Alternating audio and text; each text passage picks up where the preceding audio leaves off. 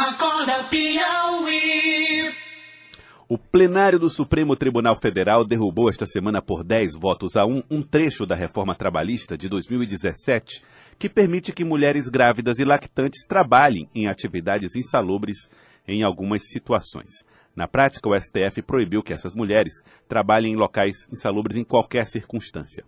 A reforma trabalhista alterou a consolidação das leis trabalhistas em mais de 100 pontos, com o objetivo de flexibilizar direitos e com a promessa de retomada do crescimento econômico. Agora, cerca de um ano e meio depois, vamos discutir como as novas implementações têm impactado o cenário de empregabilidade do país. Aqui conosco, o doutor Marco Aurélio Dantas, advogado trabalhista, vai nos ajudar a entender um pouco da decisão do STF e de como a nova lei eventualmente tenha mudado a relação entre trabalhadores e empregados. Trabalhadores e empregadores. Doutor Marco Aurélio Dantas, bom dia, obrigado por atender aqui ao Acorda Piauí. Antes de mais nada, a decisão do STF muda o que em relação ao trabalho de mulheres lactantes e grávidas? Bom dia, senhores do estúdio. Bom dia, piauienses que estão nos assistindo, nos ouvindo. É, bom, é, essa, essa decisão a gente tem que colocar ela num contexto, tá?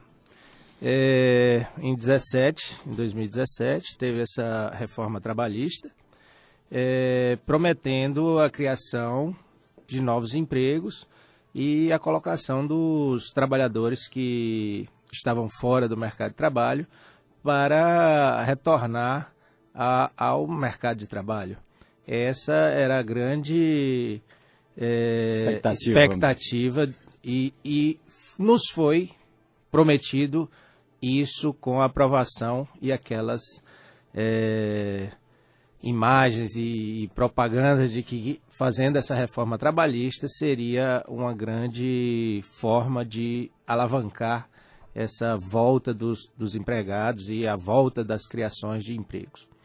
Bom, com essa reforma trabalhista, o próprio, eu senti que o próprio empresariado ficou com o pé atrás. Muita coisa que foi mudada é, o próprio empresariado já não acreditava nessa própria reforma trabalhista. E isso causou uma enxurrada de ações é, dentro do STF, questionando exatamente a constitucionalidade dessa reforma trabalhista. Só para é, citar, tem um projeto de lei para acabar com aquela reforma trabalhista. Paulo Paim apresenta um projeto de lei para simplesmente voltar ao que era antes. Só para ver o quanto foi é, traumática essa reforma trabalhista. Há, há um ano e meio já dessa reforma e não ainda demonstrou para o que veio.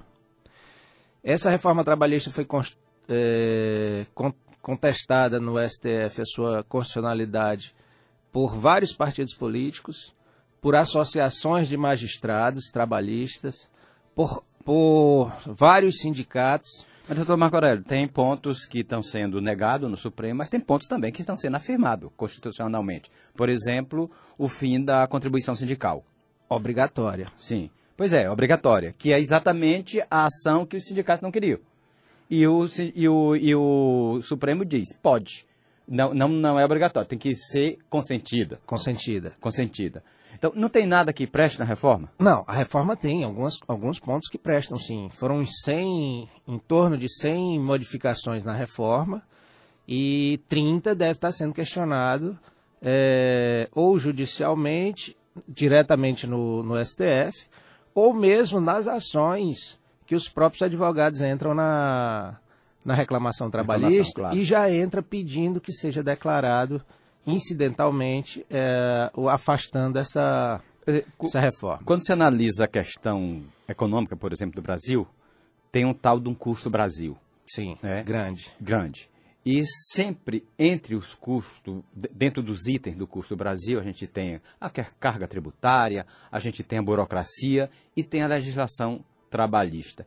O senhor que lida nessa área, que está em contato com os dois lados, ou com os três, né? O empregado, o empregador e o julgador. O julgador, sim, né? sem dúvida. É, qual é o grande problema desse custo Brasil no campo, no campo trabalhista?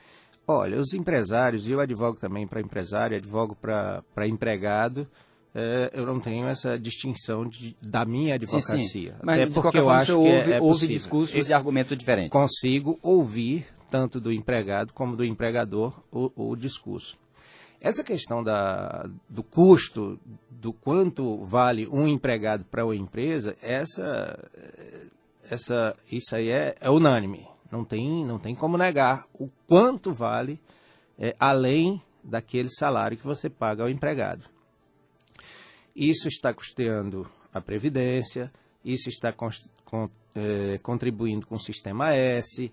Então, essas coisas que vão jogando dentro da folha de pagamento é, realmente fica complicado para o empregador.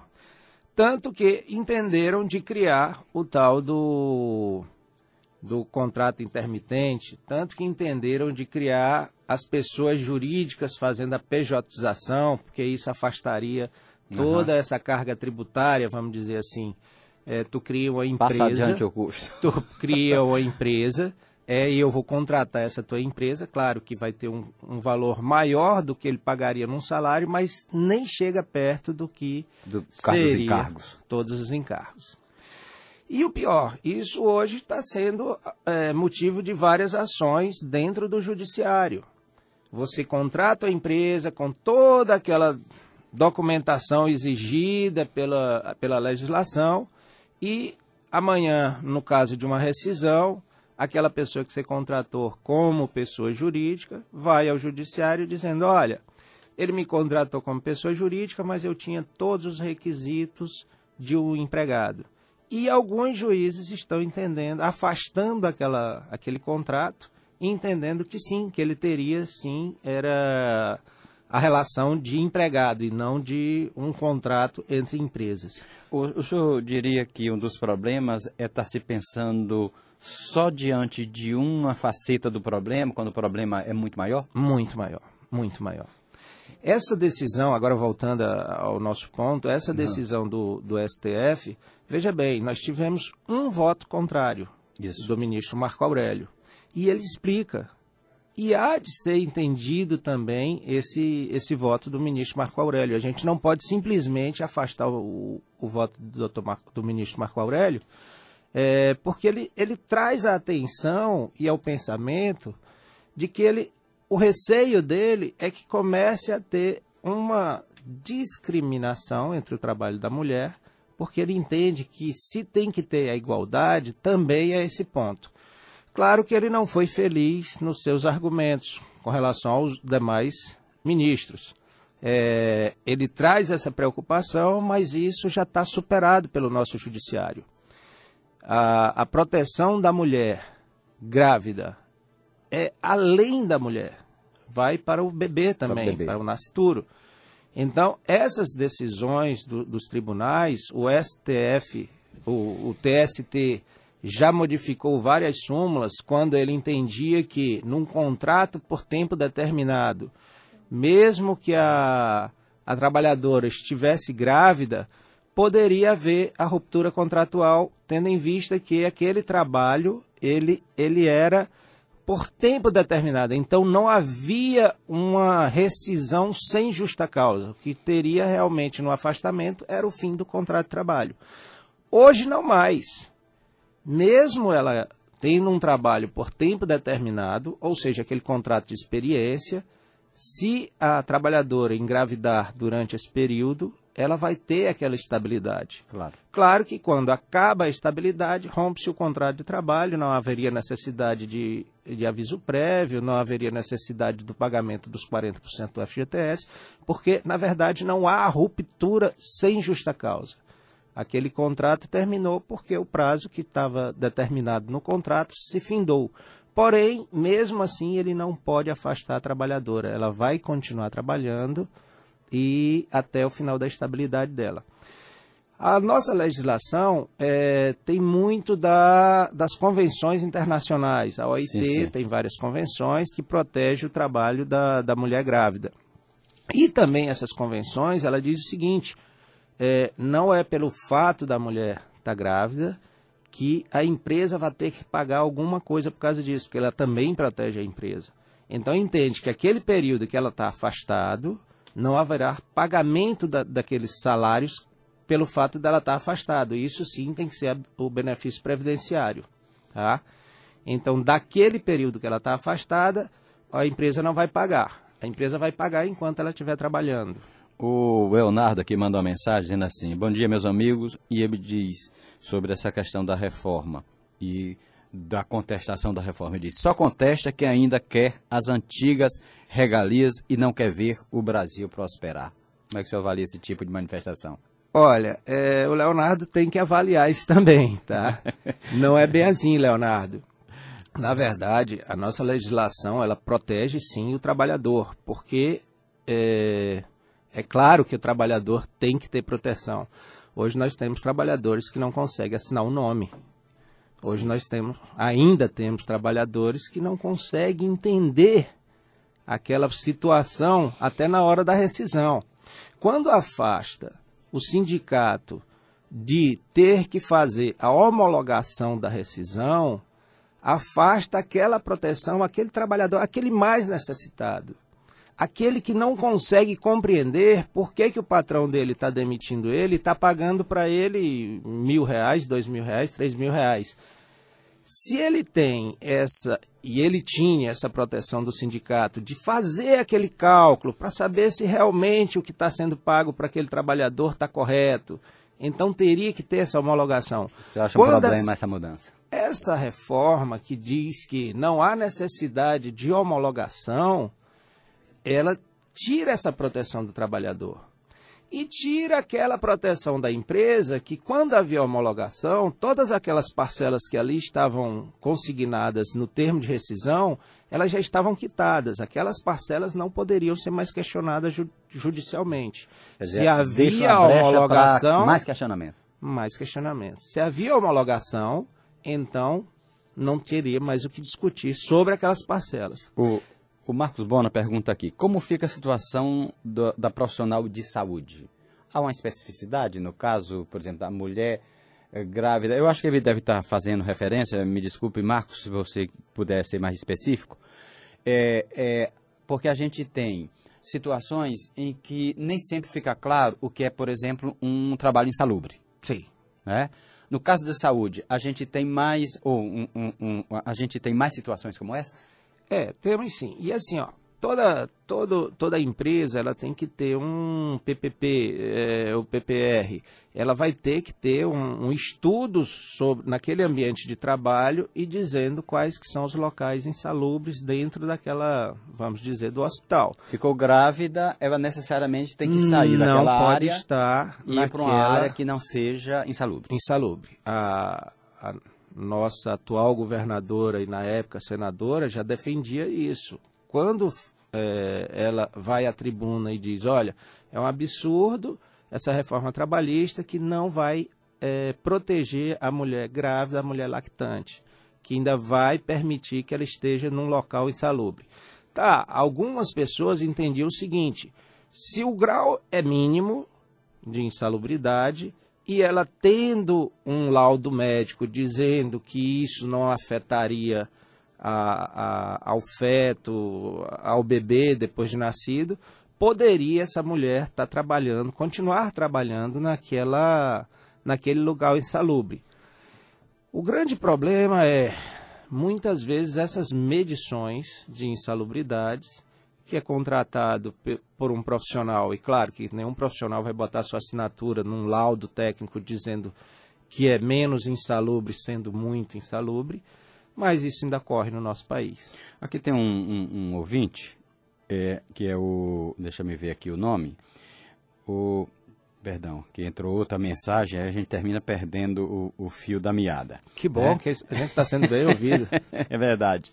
A gente tem aqui a mensagem do, ele diz assim, é, como fica a situação do, dos deficientes físicos? Há uma especificidade, um tratamento diferenciado dentro da, da legislação em relação ao deficiente físico, não, né? Bom, eu estou pensando ainda no caso do STF, lactante Sim. e mulher grávida. No caso aqui é, não tem, um, não tem um, um dentro, dentro, dessa reforma algo específico. É, Acho que talvez eu, eu vou ficar eu vou ficar devendo essa. Eu também, por isso que eu, eu, eu até pedi aqui que fosse mais específico. Tranquilo. Mas realmente eu não entendi bem onde eu queria chegar. E ele diz, aqui tem um outro ouvinte que diz assim: a população quer saber de mais emprego e menos burocracia. É isso que queremos, é, doutor, que ele diz assim. É, é o Edson Vidraceiro que pergunta. Ô, é, Edson, é, Sim, aí eu, porque é, exatamente o que o senhor colocou no início. Havia uma ideia de que flexibilização da legislação geraria mais é, emprego, destravaria a economia. Só que, obviamente, a economia não se destrava só com um aspecto como esse. Eu vou fazer uma, uma pergunta adicional. O senhor fa falou lá no início, dizendo que alguns juízes estão vendo os contratos PJ, né, pessoa jurídica, como relação de emprego. Sim. Essa é uma dúvida que, que vai ter que chegar no Supremo também, né? Pois é. É, é uma situação que, olha só, essa, essa, esses processos trabalhistas, algumas situações não vai chegar porque não vale, vai valer a pena. Alguém vai questionar que, olha, não, é, na verdade eu era, eu era, era o empregado realmente, não era. Não, não, ele fez eu abrir aquela pessoa jurídica para fazer uhum. esse contrato e tal. Assim, Mostra aquela fraude é, processual. E o juiz vai acatar isso e prova. Em alguns casos, o empregador sequer vai questionar, faz um acordo, faz alguma coisa. Porque assim, Mas vai até o próximo a fragilidade Sim, da lei. Então, para ter uma estabilidade, termina chegando lá. Sem dúvida. E, ao, e vários empregadores, vários empresários estão ainda preocupados com essas interpretações futuras. O desembargador Meton disse que isso, essa, essa reforma só vai se resolver mesmo em cinco anos, depois que passar por todos os questionamentos do Supremo. Eu, o, senhor, o senhor acha cinco anos pouco ou muito? Eu ainda acho que cinco anos ainda vamos estar discutindo isso.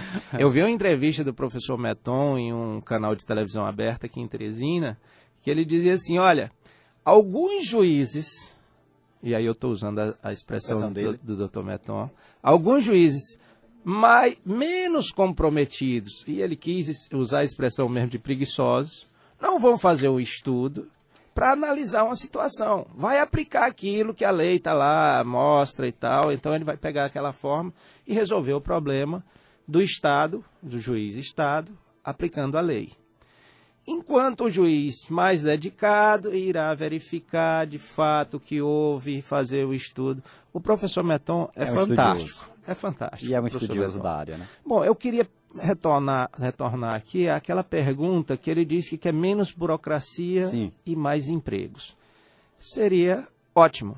Seria ótimo. Agora sim, também a gente tem que analisar que a Justiça do Trabalho, muita gente diz assim, olha, é uma justiça que tem milhões de processos, é um absurdo a nossa Justiça do Trabalho ter esse tanto de processo. Mas, infelizmente, a Justiça do Trabalho ainda hoje discute é, salários não pagos. Isso é um absurdo. É absurdo. Discute aviso prévio que não foi dado é outro absurdo. Questões elementares, né? Questões elementares que muita gente diz assim: ah, mas aí fora a gente não vê tanto processo trabalhista. Talvez lá fora não tenha tanto descumprimento do mínimo. Tá certo. Eu tenho, tem, tem processo na Justiça do Trabalho que o trabalhador passou 15 meses sem receber. Nós estamos vendo é, diariamente aí dizendo que tem terceirizado que está com três meses sem receber. Isso é um absurdo. absurdo é. é verdade, ainda temos muita discussão pela frente, doutor Marco Aurélio Dantas, advogado trabalhista. Eu queria agradecer a sua participação aqui no Acorda Piauí, agradecer o convite para ter vindo aqui. Obrigado, doutor Marco Aurélio Dantas. Eu que agradeço a, a atenção de vocês. Vi que tivemos algumas, algumas perguntas, perguntas, tá? A gente é... nunca pode responder todas. Infelizmente. É. O tempo é pouco. É pouco. Pois é.